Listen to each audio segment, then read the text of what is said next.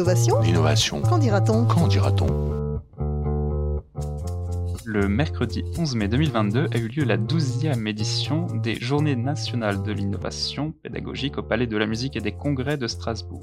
Comme tous les ans, cette journée a récompensé l'esprit d'initiative et la créativité des personnels de l'éducation nationale.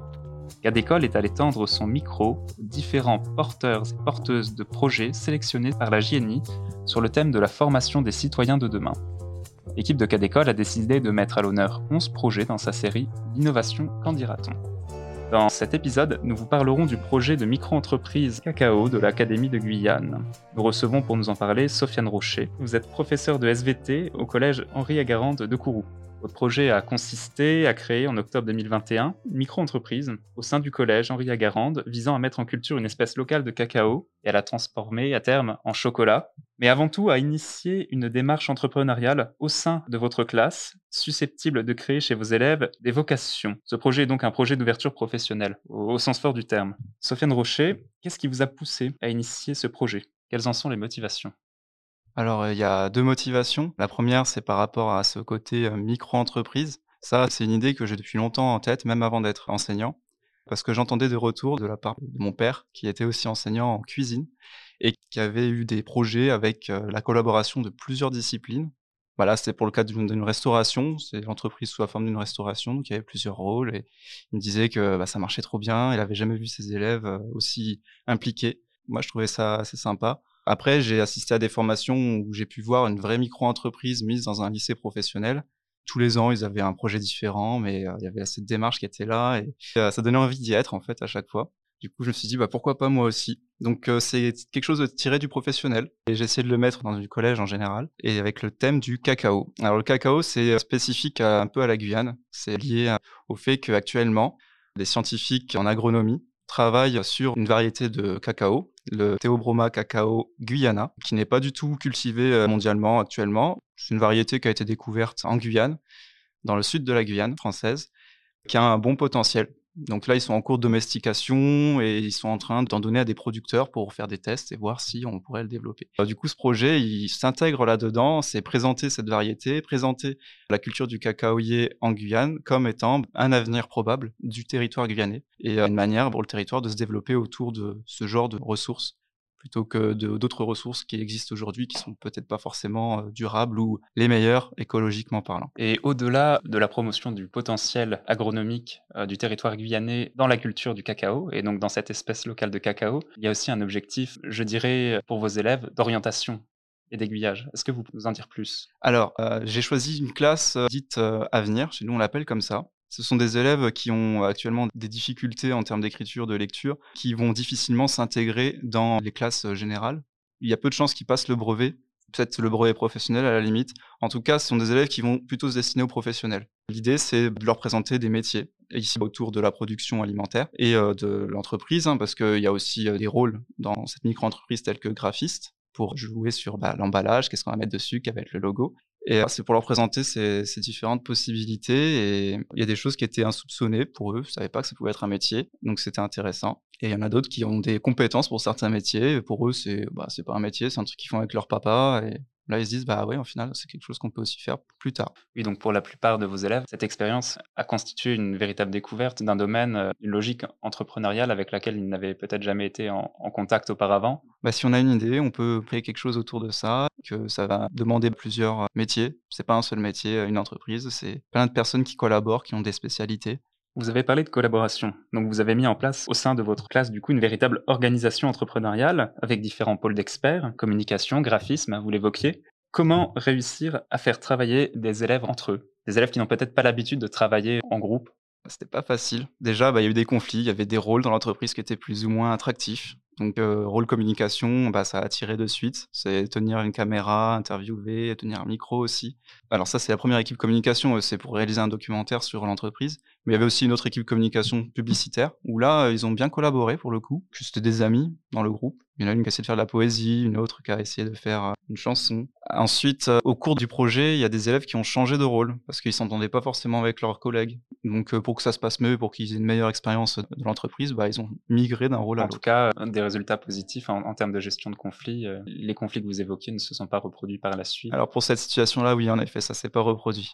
Par contre, dans des rôles qui étaient un petit peu moins appréciés, les élèves n'étaient pas forcément très motivés. C'était un peu une limite de cette démarche, c'est qu'il y a des rôles un peu moins attractifs et il faudrait trouver un moyen de le rendre plus attractif. Par exemple, là, c'était bah, les spécialistes de l'arbre, le cacaoyer, ceux qui connaissent bien la biologie du cacaoyer. leur objectif, c'était de réaliser des communications sur euh, le jardin pédagogique pour présenter un peu l'entreprise, ce qu'on fait. Voilà, cet arbre, c'est ça, on le trouve là, voici ses caractéristiques. Bah, les élèves qui s'étaient mis ici euh, n'étaient pas trop motivés. Et si vous deviez reconduire le projet dans les années à venir, comment vous envisageriez ce problème et la façon de le surmonter? Bah, il y a peut-être des rôles à ne pas remettre, qui peuvent peut-être être faits en activité générale avec tous les élèves. C'est une production commune à tous, ils vont tous collaborer pour faire la même chose.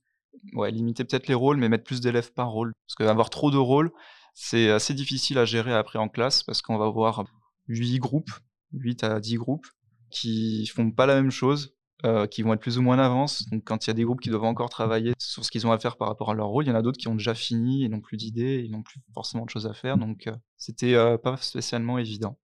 Donc peut-être réduire le nombre de rôles qu'il y a, sans forcément réduire la présentation de métiers qui existent. J'ai une question désormais sur les, les partenaires. Quels sont les partenaires qui vous ont épaulé pour ce projet? Alors le partenaire principal, c'était euh, Fabien Doiré, un chercheur au CIRAD. Est-ce que vous pouvez expliciter l'acronyme pour euh, nos auditeurs?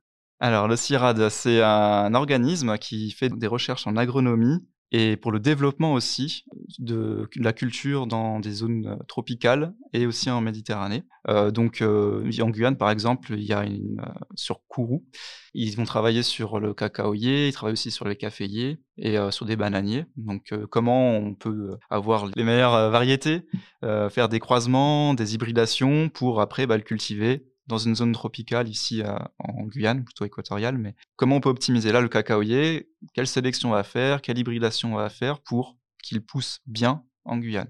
Et euh, ça permet de développer euh, le territoire euh, du côté agronomique. Et du coup, le, ce chercheur-là, lui, il est spécialisé dans le cacao. Son métier consiste à, justement avoir ces hybridations, mais aussi à former des agriculteurs pour cultiver des cacaoyers et pour fabriquer du chocolat. Donc lui, il tient une micro-chocolaterie et il y a souvent des personnes qui vont venir pour apprendre à faire le chocolat et aussi bah, optimiser cette fabrication du chocolat avec ce qu'ils vont avoir comme outil. Donc le but, c'est vraiment de développer cette production de chocolat à la française ici, parce que le constat aujourd'hui, c'est qu'il y a de plus en plus de demandes en chocolat, en cacao, et euh, qu'il va y avoir une pénurie peu à peu de, cacao. Il y a des enjeux assez importants derrière tout ça. Votre projet a eu un effet inattendu.